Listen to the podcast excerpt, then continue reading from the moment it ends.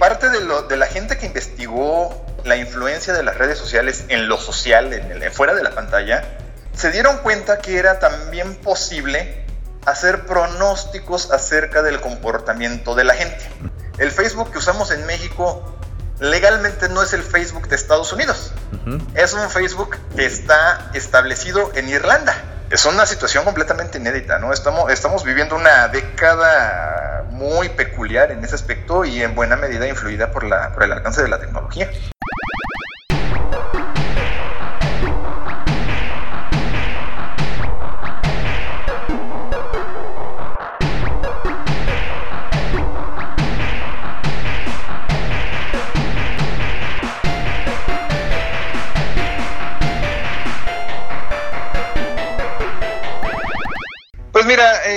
Soy ingeniero en sistemas, básicamente soy programador.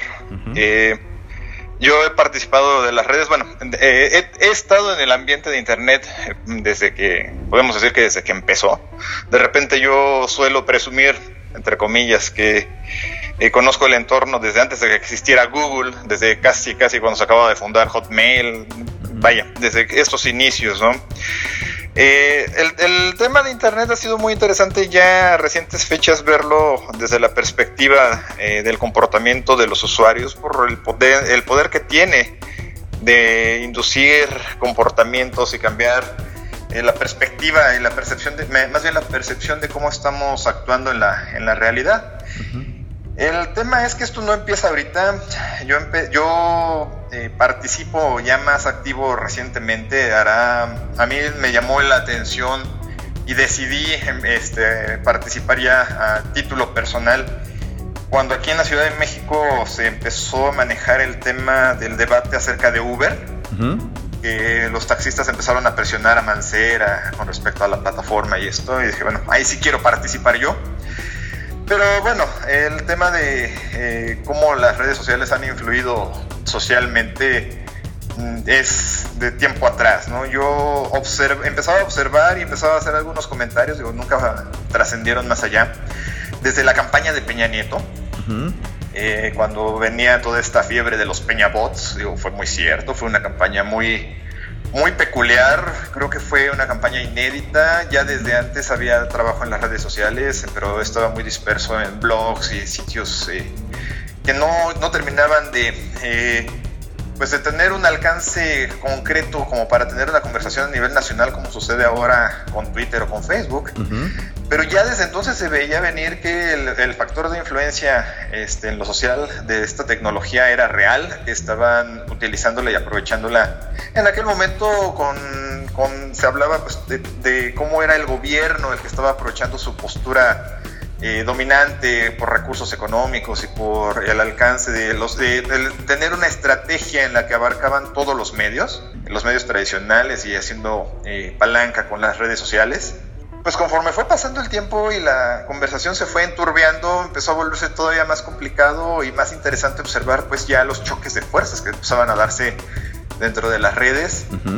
Y yo creo que el gran vuelco se vino a dar muy al principio del sexenio anterior, eh, muy al principio del sexenio de Peña Nieto, cuando se viene el escándalo de la Casa Blanca, cuando se viene el escándalo de, de Ayotzinapa, que es donde pues se acaba completamente el encanto de, lo que fue aquella elección y empieza, yo creo que en buena medida, ahí es donde empieza a formarse la, campaña de, actual de López Obrador, ¿no? Donde pues las redes se vuelcan ya completamente en una total decepción y empiezan a buscar eh, exhibir y mostrar y hacer sentir su, su malestar y del otro lado supieron aprovecharlo extraordinariamente bien. Y es donde empieza a verse este, este cambio de cómo pues las redes sociales, las redes sociales se volvieron ese vehículo para una protesta y una eh, manifestación muy real de la decepción que empezó a ver en la gente. Pero también fue donde empezaron a verse algunos excesos muy ya existían, pero empezaron a hacerse muy palpables los, eh, los choques de las esferas antagónicas de posturas, ¿no? Los, los surge ya con fuerza el, el, vilipendio de los peñabots, ¿no? Tú no podías decir, oye, es que creo que aquí la regaron porque tal, porque, ah, entonces tú eres un peñabot, y empezaban a surgir todas estas, estos choques de posturas. Lo interesante del caso ha sido que las redes sociales dan el acceso a los desarrolladores a ver qué es lo que pasa con la información. ¿A la API pública? ¿A eso, te refieres? efectivamente, ¿no? Eh, todo lo que es el acceso a la API, que es donde los desarrolladores te permiten sacar información, porque bueno, lo que ellos buscan, en teoría, los desarrolladores, lo que, eh, perdón, lo que las plataformas de redes sociales buscan, pues es que sus recursos se puedan aprovechar en, en, en diversas aplicaciones y enriquecer, por un lado, y en la teoría, a las redes sociales con la interacción con herramientas y tecnología ajena a las redes sociales y viceversa. Que la, que la tecnología ajena se enriquezca con lo que proveen las redes sociales, ¿no? Y entonces así es como pues Facebook, Twitter, Google, todos ellos te permiten utilizar su tecnología en tu aplicación o viceversa, que tu aplicación enriquezca la interacción dentro de, de la plataforma que te está permitiendo el API.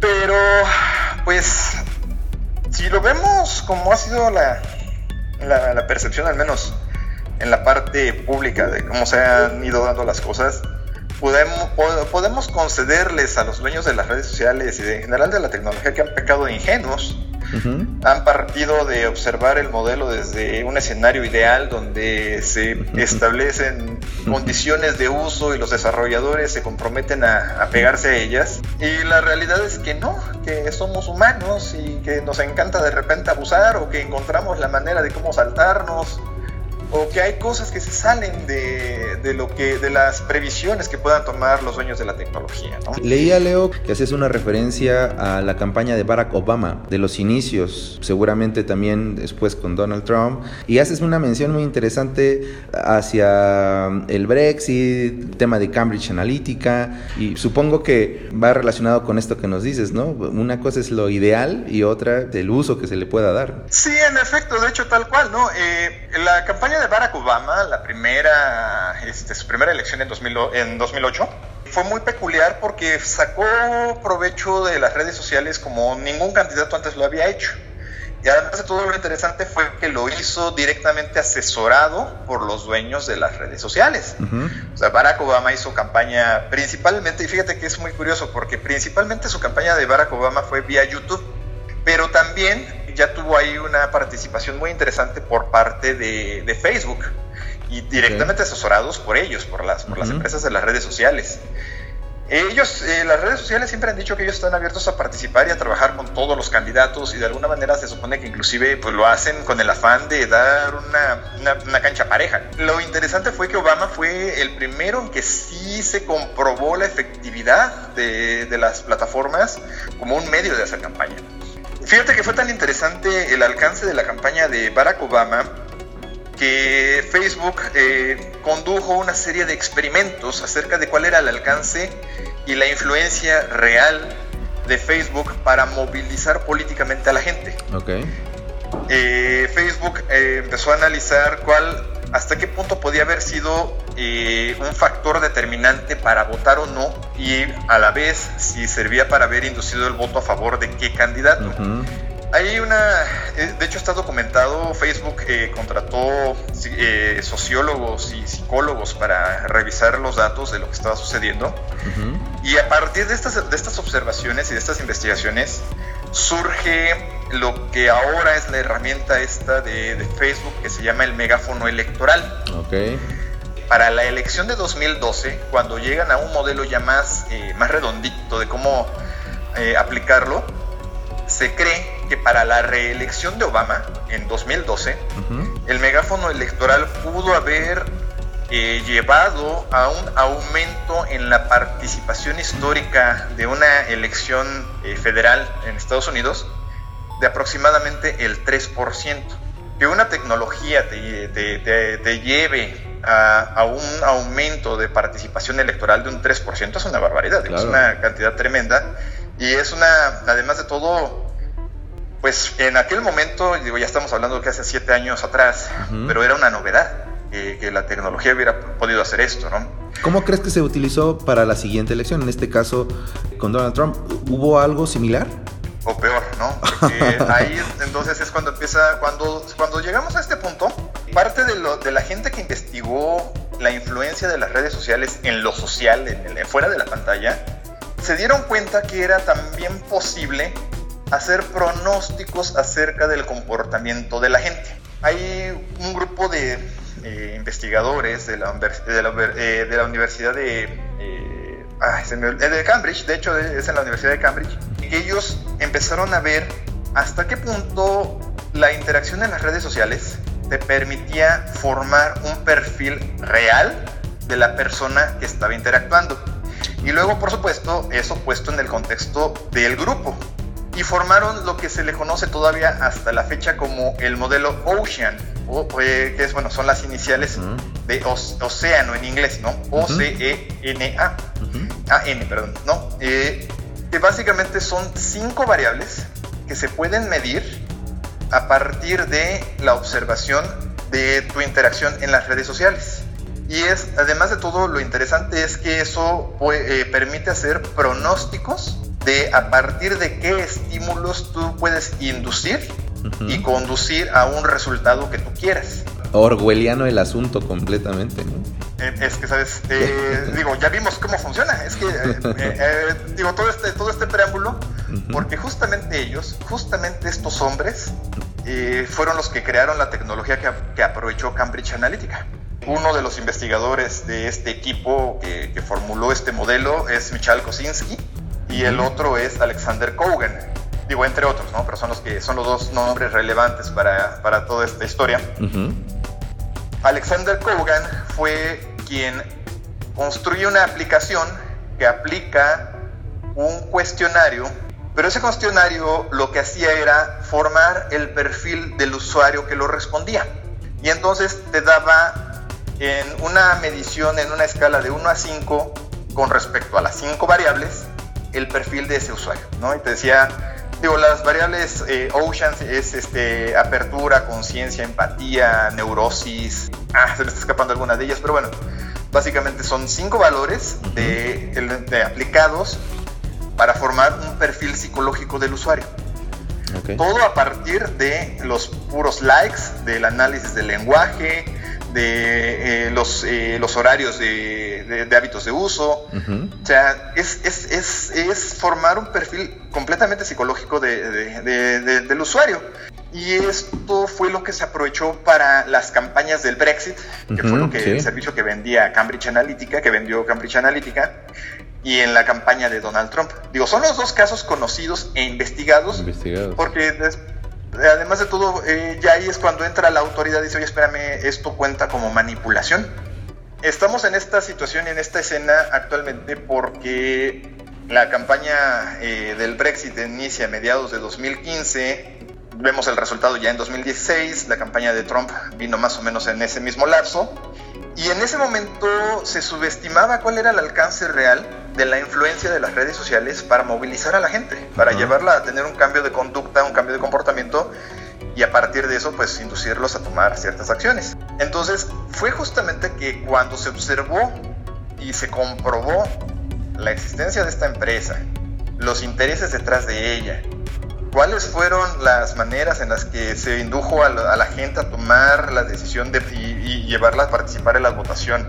Los resultados que estamos viendo actualmente, todo, todo el problema que se ha causado, la falta de regulaciones, la falta de marcos legales y todo, pues ese es cuando la, empiezan a tomarse en serio el tema, cuando empieza a abordarse con la, la seriedad y la gravedad que amerita el tema. Y es este, pues hasta ahorita que casi ya, que son de 2013 que esta historia empieza, ahorita pues han pasado casi seis años. Digo, hemos reaccionado pues no sé qué tan rápido, qué tan lento, ¿no? Pero nos ha llevado seis años y el cambio en muchos gobiernos este, y una, un reacomodo para darnos cuenta de que esto realmente funciona y de que esto realmente eh, puede conducir a la gente a tomar inclusive fíjate que es muy interesante porque puedes llevar a inducir a la gente a tomar decisiones eh, a partir de premisas que no son exactamente verdaderas. Es una situación completamente inédita, ¿no? Estamos, estamos viviendo una década muy peculiar en ese aspecto y en buena medida influida por, la, por el alcance de la tecnología. ¿Crees entonces en este caso que el caso de México alcanzamos a, visualizar que algo sucede, algo sucede? Eh, se, se vuelve complicado entenderlo porque uno, uno dice, ¿y de dónde viene? No, no sé de dónde viene, me da la impresión que estamos en medio de una batalla digital. O no sé si en realidad no estamos en la batalla, en realidad estamos metidos en una cascada digital que únicamente lo que está haciendo es cubriéndonos.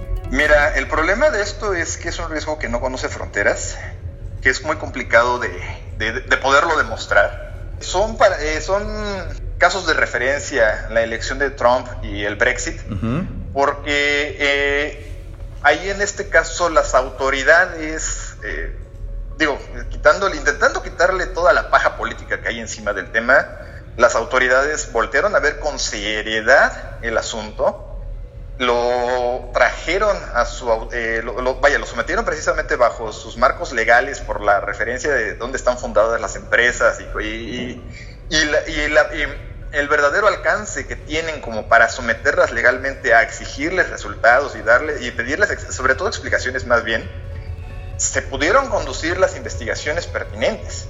El problema es que acá en México si tú quieres que Twitter o que Facebook o que Google te respondan legalmente, la primera gran trampa en la que, o más bien el primer gran obstáculo que vamos a encontrar, es que tú aquí en México no puedes lidiar con Facebook, con Twitter o con Google porque no están establecidos en México legalmente como tal.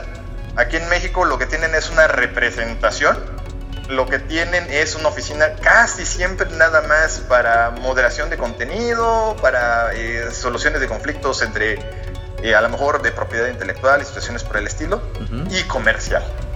Si tú quieres decirle a, alguna de estas empresas, oye, es que yo estoy observando tal y cual situación, este, y quiero que me des información, te van a pedir que traigas algún procedimiento, algún respaldo legal para pedir esa información. Y no se la puedes dirigir a Google de México, ni a Twitter de México, ni a Facebook de México. Se la tienes que dirigir a las empresas a las cuales pertenecen las representaciones que están en México. Y la sorpresa es que ni siquiera son las, eh, casas matrices en Estados Unidos. Ah, sino que con frecuencia son representaciones de eh, subsidiarias de estas grandes empresas, pero que están en otros lugares del mundo. En el caso de, es, es, muy curioso, por ejemplo, en el caso de, Facebook, el Facebook que usamos en México legalmente no es el Facebook de Estados Unidos. Es un Facebook que está establecido en Irlanda. Y además de todo, tienes que homologar los procedimientos legales entre lo que hay en México y el marco legal de Irlanda. Es un y luego, para que ellos te respondan, o sea, que lo que tú quieres decirle o preguntarle a Facebook, oye, es que hubo un usuario que me puso una amenaza y me dijo algo muy feo, etcétera, eh, Facebook va a tardar más de un año en responderte. Entonces ahí es donde los, lo más que se ha podido es porque, bueno, entra a lo mejor la policía cibernética y entonces dicen, ¿sabes qué? No, a ver, Facebook, tienes que responderme. Y ya toma otros cauces. Pero tú, usuario de a pie, que pudieras llegar así, o una institución que, que, quisiera llegar directamente a tomar o hacer este, partícipe de alguna situación de este estilo a las plataformas de las redes sociales, está muy, muy difícil. ¿eh? Te puedo decir que aquí en México eh, lo que sí se ha logrado y a los que les han dado mucha, mucha vista y han, han ido acercándose, digo, son principalmente a, a organizaciones civiles y a organizaciones de periodistas. Son los que han ido un poquito en la avanzada de hacer que las plataformas de tecnología pues pongan atención a muchas de las situaciones que se están viendo acá, ¿no? Cuando eh, un periodista recibe amenazas a través de un correo electrónico o a través de una interacción en las redes sociales o alguna cosa así, pues sí se toma bastante en serio y es un poco por donde se han ido encauzando este, pues este tipo de, llamados de atención, a decir, ¿sabes qué? Pues están pasando cosas muy raras aquí en las redes y ellos son los que sí, a ellos sí es a los que están tomando bastante en serio, ¿no? De no ser por ese medio, eh, realmente es bastante difícil que, se pudiera este, hacer escuchar una voz eh, directamente en las matrices de las redes sociales y la representación que tienen acá en México.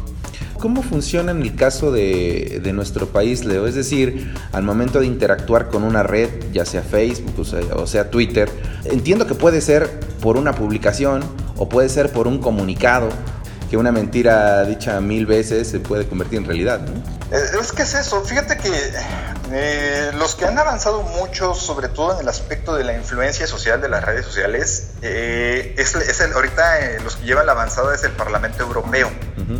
Eh, fíjate que el Brexit ha sido muy interesante en ese sentido. Eh, cuando se dio la votación del Brexit, y eso te puedo decir que fue parte de lo que me dejó a mí enganchado y ya no, ya no me pude zafar de estos temas. Eh, la noche que fue la votación del, Brexit yo, del Brexit, yo te lo puedo contar porque aquí estábamos, estábamos tuiteando, estábamos ahí, algunos estábamos viendo con qué estaba pasando con, pues, con, con el suspenso de cómo iba a resultar la votación. Y pues la primera sorpresa fue cuando salen a anunciar, pues que creen que el, resultado preliminar dice que más o menos 52 a 54% del resultado dice que el Brexit va, ¿no? Y el cuarenta y tantos por ciento dice que el Brexit no va. Entonces, pues resultaba que muy pocas, muy, muy poquitas encuestas habían llegado a un escenario en el que el Brexit procediera la mayoría de las encuestas decían que, pues, que el Brexit no, no, no, no, iba, no iba a proceder, que no se iba a cumplir con la expectativa de la votación. Esa misma noche, en Google, la mayor búsqueda que se reportaba en Inglaterra, específicamente ahí en Inglaterra, era ¿qué es el Brexit? Ok. Y acto seguido era ¿qué es la Unión Europea? Pero o sea, después de que ya habían votado. O sea, la gente fue inducida a participar en algo que no entendía. Entonces, ahí es donde empiezan una serie de investigaciones. Ahí la que, digo, yo creo que, que, ojalá en su momento se le haga toda la justicia que merece. Una de las periodistas que más han trabajado en el tema es, esta, es la señora Carol Cutwer, allá en, este, en Inglaterra, que de hecho eh, acaba de, dar una TED Talk muy interesante, que es imprescindible echarle un ojo. Okay ella lo que hizo fue empezar a investigar, ah bueno, empezaron a surgir datos estadísticos de cómo se había dado la votación. Resultó que se dieron cuenta que habían sido principalmente zonas rurales y o mayores de 50 años de edad los que habían participado más y que habían participado votando a favor de la salida del Reino Unido de la Unión Europea y que los menores de 30 y sobre todo en las zonas urbanas no habían participado y no y, se habían quedado indiferentes. Esta señora va a la, empieza a visitar algunas regiones rurales de, Inglaterra para, para ver qué, qué, qué, había pasado, qué habían visto ellos como para votar a favor del Brexit. Los, eh, eh, la, la gente de estas zonas empieza a decirle es que estamos invadidos de inmigrantes. Es que estamos manteniendo a Turquía. Y empiezan así a contarle cosas que dice esta señora, espérame, espérame, espérame. La migración está en los mínimos históricos. Eh, Turquía no es parte de la Unión Europea. No, no, no, como no, es que lo vimos en Facebook.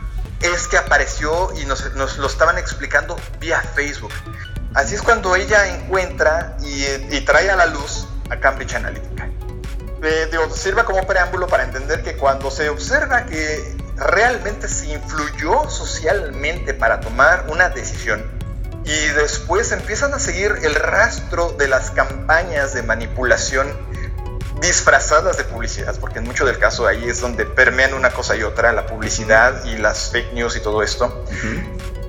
El Parlamento Europeo voltea a ver y dice, ¿qué crees? Pues que si nosotros vemos el comportamiento de las campañas, independientemente de los nombres que estén detrás de ellas, el modelo se está replicando por muchos lugares de Europa. Por eso el Parlamento Europeo toma en serio el problema y empieza a investigar y empieza a ver con amplitud cuál era el alcance de la influencia que esto podía tener. Y es en la situación en la que estamos ahora. Justo ahora ya se tienen las bases bien documentadas, académicamente investigadas, para decir, ¿sabes qué? Resulta que solamente hay dos, dos, dos muy grandes principios con los que esto opera. El sesgo de confirmación, la gente quiere creer, va a creer lo que está predispuesta a creer. Solo va a buscar confirmar lo que ya supone, lo que ya malentiende. Y lo único que hace falta es inducir las narrativas convenientes y necesarias para reforzarle esa creencia y entonces tú puedes llevarlos a que tomen la acción que quieran. Tú puedes agarrar y decirle, es que sabes qué, estás invadido de inmigrantes, ¿no? Y aunque tú no estés viendo a ninguno a tu alrededor, pero como te lo están dice y dice, dice y dice, y te están bombardeando con esa información, y ya sabes que hay la susceptibilidad a aceptarlo como un hecho comprobado, como un hecho real, aunque no lo sea, tú le puedes decir a la gente, ¿qué crees? Que entonces, como estás invadido de migrantes y estás metido en esta situación, la solución es tal. Y empiezas a inducirlos a un comportamiento. Así fue como se hicieron la, elección de Trump también. Trump empezó a decirles, es que, este, digo, sobra, eh, y conocemos cuáles fueron las, las, este, los ejes de la campaña de Donald Trump, ¿no? todo el tema de la migración, todo el tema de... Y eh, simplemente inclusive eh, como un gran ejemplo de propaganda su frase, ¿no? Su eslogan, el Make, America Great Again, ¿no? Y cuando todo el mundo voltea y dice, espérate, pues si la economía está, está en buenas condiciones, o sea, no estamos con, el, con la situación en la que tú dices. Y ahí es donde sigue entrando la, la complejidad de estos modelos. Resulta que cuando tú también además puedes hacer un cruce referenciado de la interacción de los usuarios, tú puedes encontrar dónde va a ser mejor recibido tu discurso. Y entonces por eso Trump podía llegar perfectamente e irles a hablar a lo que, bueno, al, al ¿cómo le llaman? Al cinturón del óxido, ¿no? Todas estas ciudades que fueron, eh, eh, tuvieron el esplendor automotriz de, la industria gringa, de la, de la industria gringa automotriz él podía llegar y pararse y decirles, es que ya vieron, sus ciudades están así, porque toda la industria automotriz se fue a México o se fue a China. Y para ellos eso es real, para ellos eso es, eso es cierto. Entonces, en ese momento él ya podía decirles, ¿saben qué? Pues yo vengo a solucionárselos. Y, y, el factor de influencia que un discurso así de bien dirigido, así de bien encausado, es poderosísimo. Sí, en este caso lleva a alguien a, a votar y, le dices, aquí estoy yo, vine, ya vine yo a arreglarte el problema, vota por mí. Me da la impresión que ese, ese votante también se convierte en una especie de megáfono, ¿no? O una, un espejo o una pared que rebota, ¿no? Es decir, a, a sus propias redes, así supongo que funciona el modelo, sigue replicando, es decir, ya no solamente consume la información, sino la comparte. De hecho, acabas de describir el fenómeno de la viralidad, efectivamente. Así es como funciona la, viralidad. Tú vas a replicar la información a, partir de que tú la haces propia, porque te identificaste con ella, la vas a replicar por moto propio. Tú vas a decir, oye, ya viste, tiene razón. Tiene toda la razón, sí es cierto, esto está pasando y empieza a contagiarse. Se le conoce tal cual como un fenómeno de contagio. La información y el comportamiento de los usuarios de las redes sociales se contagia. Fluye como fluiría el contagio de una enfermedad. Las enfermedades se contagian porque no hay resistencia para que no se dé el contagio. Valga la. Digo, puede parecer una obviedad. Lo mismo sucede cuando fluye información y comportamientos de los usuarios en las redes sociales. Los grupos eh, los usuarios en las redes sociales interactúan porque se identifican. Lo interesante del caso es que eh, se ha comprobado también que tú te identificas y la identificación se da además de todo no solo por la eh, preeminencia de los mensajes que tú compartas, sino que también eso quiere decir que puede ser y que es muy probable que estés compartiendo estatus socioeconómico, eh, ubicación, bueno, a lo mejor no la ubicación este, geográfica como tal, o sea, a lo mejor no estás en el mismo estado, pero sí eh, son regiones similares en las que está uno viviendo, en las que uno está, el círculo en el que uno está socialmente interactuando, fuera de la pantalla. Y entonces la influencia de la información que fluye y que se comparte en un grupo dentro de, de una red social, dentro de Internet, es similar y se contagia también de boca en boca, porque los mismos factores que te hacen interactuar entre similares dentro de una red social prevalecen fuera de ella. Fuera de ella, así es. Entonces, el, el, fenómeno del contagio es poderosísimo, porque además de todo, es la manera más fácil y más sencilla de hacer que se propague una idea. Inclusive, Leo, e, eso, eso que dices acerca de movilizarlo, en algún momento he pensado que no, no solamente es una nota o no solamente es la información en sí, sino puede ser información relacionada o, similar que esté tratando de construir este, este criterio. Tienes, eh, se te quiere inducir a que tomes una decisión. Pero no solamente es con el mensaje de toma la decisión, sino toda una serie de mensajes relacionados que nosotros podemos ver a manera de publicidad, a manera de un meme, a manera de un video, eh, una forma inclusive de un evento o inclusive de una noticia. Por supuesto, sí, de hecho el modelo es multifactorial aquí lo estamos hablando como una generalidad acerca de que, bueno, es información, pero la información actualmente tiene múltiples lenguajes. El meme, eh, el ejemplo que mencionas del meme es, buenísimo porque es cierto, es completamente cierto. De hecho, los memes eh, ahora también se sabe que son un medio propagandístico poderosísimo. Tú resumes y sintetizas en una imagen todo un sentir de un grupo. La, la teoría del meme de hecho, eh, todavía está en debate, eh, ¿no? Pero es la memética. habla de que todas las piezas de información y casi todas las piezas de información son susceptibles de ser, de ser compartidas. Y cuando son compartidas y aceptadas por un grupo, pueden volverse cultura. Ok. Entonces, tú cuando ves memes que además prevalecen a lo largo del tiempo es porque ya se cumplió el ciclo en el que se crean, se difunden, se asimilan y se hacen propios y entonces ya pasaron a ser parte de la identidad del grupo que los está utilizando. ¿no? Eh, en Estados Unidos, eh, un meme que, que, se ha vuelto paradigmático, que ha marcado y ha demostrado casi sin lugar a dudas estas teorías, es la rana Pepe, ¿no? La, la, rana Pepe es, es, es, el meme por excelencia de los radicales ultraconservadores blancos en Estados Unidos y similar en, en Inglaterra. Y causa una identificación completa. O sea, tú ves la rana Pepe y ya sabes quién está hablando y qué te va a decir. A la vez, entonces, eso eh, lleva a que los grupos la utilicen ya como un poderosísimo refuerzo y una inclusive una confirmación del mensaje que están mandando, ¿no? Si lo dijo la rana Pepe, eso es. Y tú sabes que la rana Pepe son todos los blancos ultraconservadores, radicales, o sea, un perfil muy, muy, muy, muy claro de cierto tipo, de cierto grupo de gente. Acá en México yo de repente en alguna ocasión hacía la pregunta, ¿no? Este, ¿Cuál es el, el tubito de pomada más popular de México ahorita?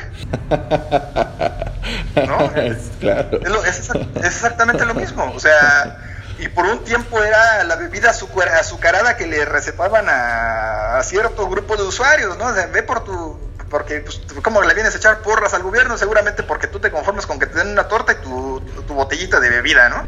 Entonces, e, ese tipo de, identificación es muy poderoso porque viene acompañado y es en sí mismo un mensaje y un refuerzo para estas ideas. La teoría del meme dice que em, en mucho del caso lo único que hacen es ser la representación gráfica de una idea que el grupo ya tiene. Y el meme lo único que hace es ofrecer una representación gráfica de esa idea.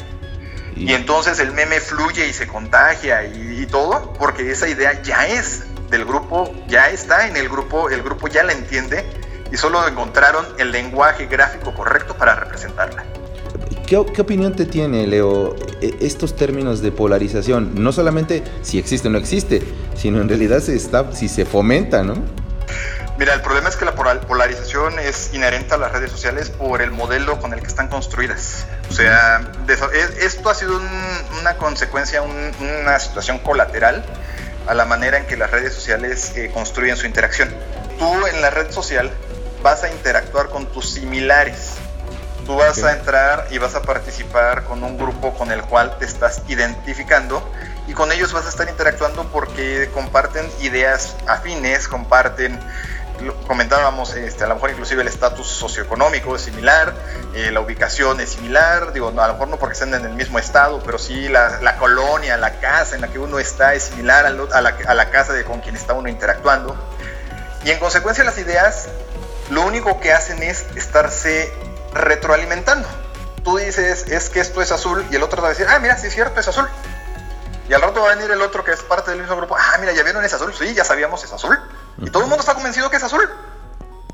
Y si de repente viene alguien que está en un grupo distinto, con un perfil distinto y con un círculo de interacción distinto y te dice, no es cierto, no es azul, que no, que no ven es rosa, tú vas a decir, no es cierto.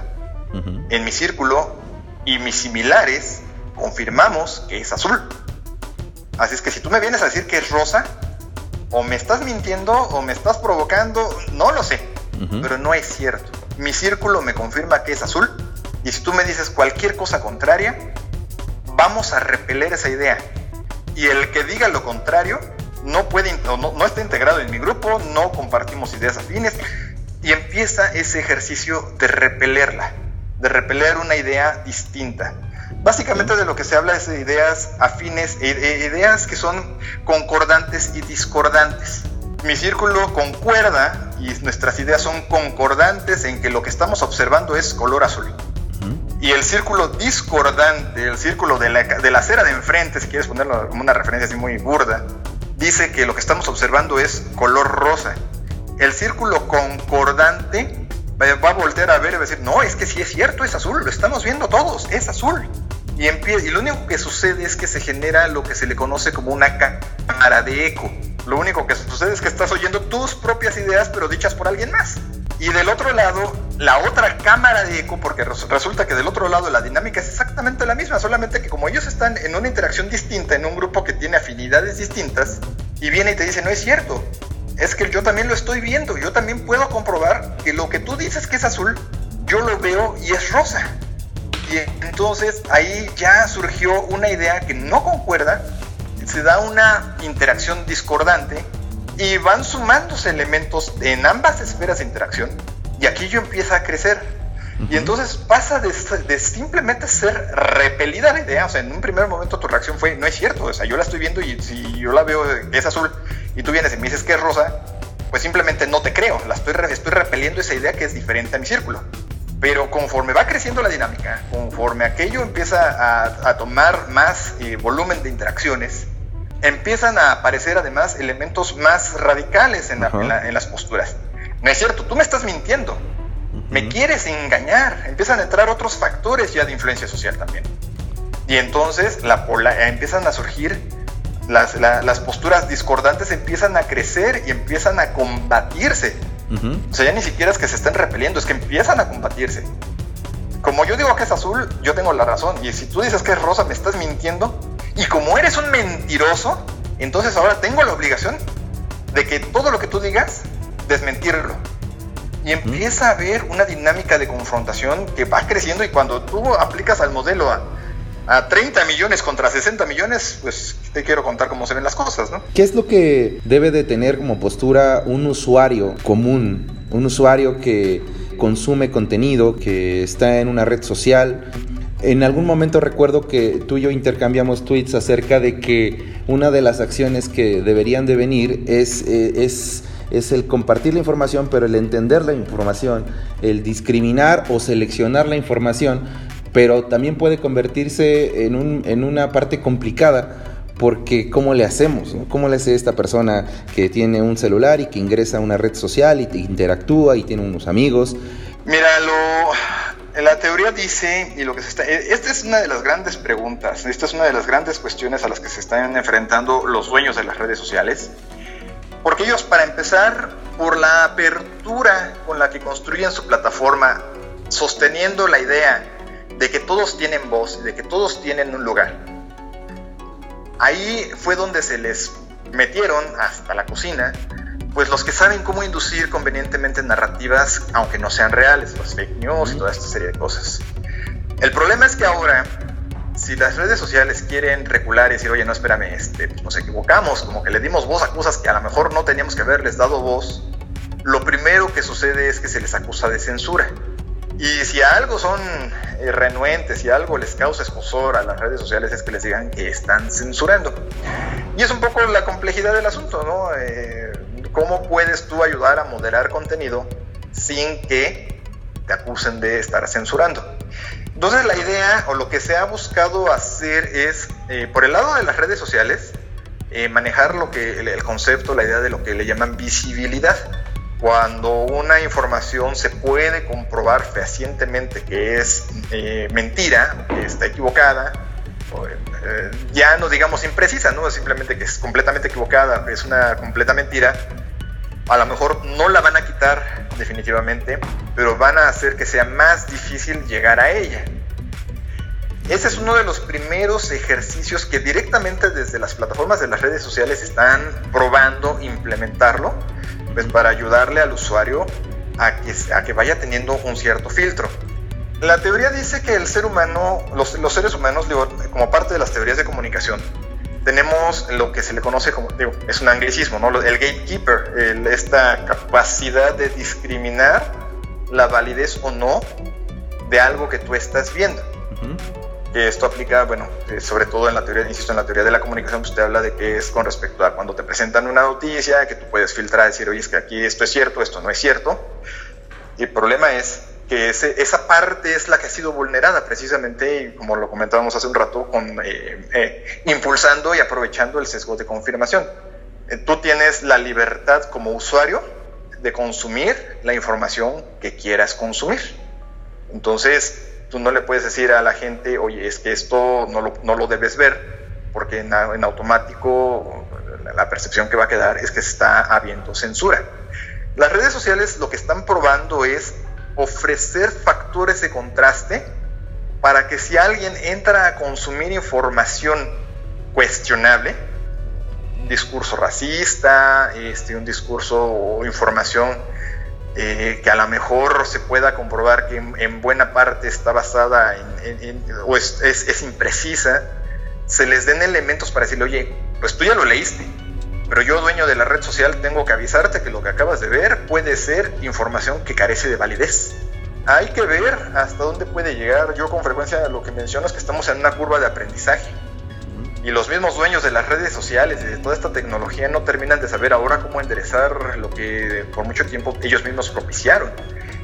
Y entonces, hasta ahorita todavía viene a bien escenas, escenarios de cómo ayudar a reforzar ideas y eh, no ideas, pero sí piezas de información que tengan validez y ayudar a discriminar con respecto a piezas de información que no tengan validez es uno de los retos más complicados que traen las redes sociales, ¿eh? no te creas, es una situación que tiene una complejidad, eh, sobre todo también por, el, lo hemos estado comentando a lo largo de la charla, pues también la implicación social que eso trae. Sí, por supuesto.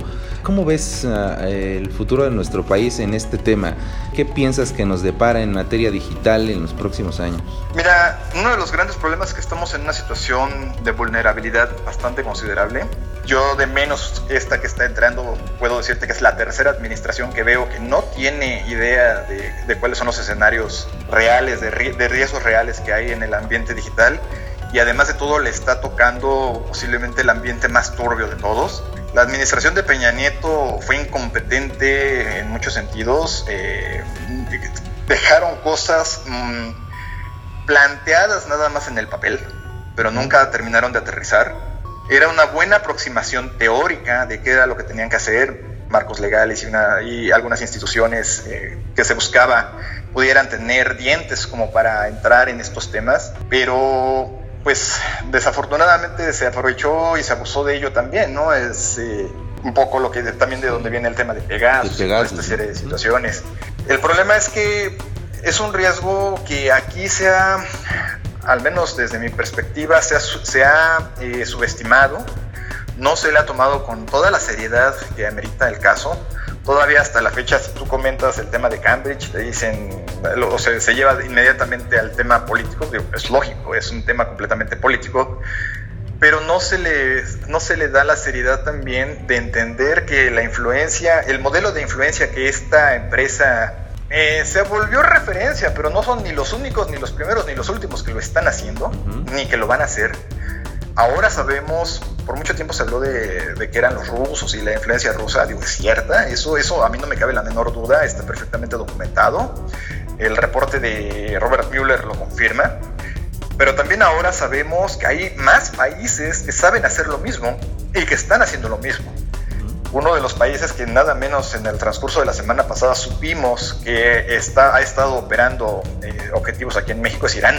Hackearon este, una base de datos, eh, la embajada de Guatemala, de México allá en Guatemala, y, y, se sabe y hay antecedentes de otras operaciones iraníes este, con objetivos informáticos aquí en México. Realmente aquí el problema es que mientras no se entienda que estamos parados en un escenario global, que son riesgos que no conocen fronteras, que además eh, los objetivos que, estas, que todas estas organizaciones persiguen pueden ser ni siquiera relacionadas a lo que es nuestro propio contexto, sino a partir de vernos como, como un conjunto por la relación que se puede tener con otros países y solamente lo estemos reduciendo a un debate de que si tiene que ver con la política interna de México, eh, la situación no va a cambiar, ¿no? Y estamos en una, eh, en una franca vulnerabilidad, en una franca indefensión. Me resistí a decirlo, pero creo que lo más adecuado es, es tal cual, estamos en indefensión y estamos dependiendo únicamente de lo que pues principalmente las mismas empresas de las redes sociales y de los sueños de la tecnología puedan ayudar a, contener ¿no? eh, el tema del,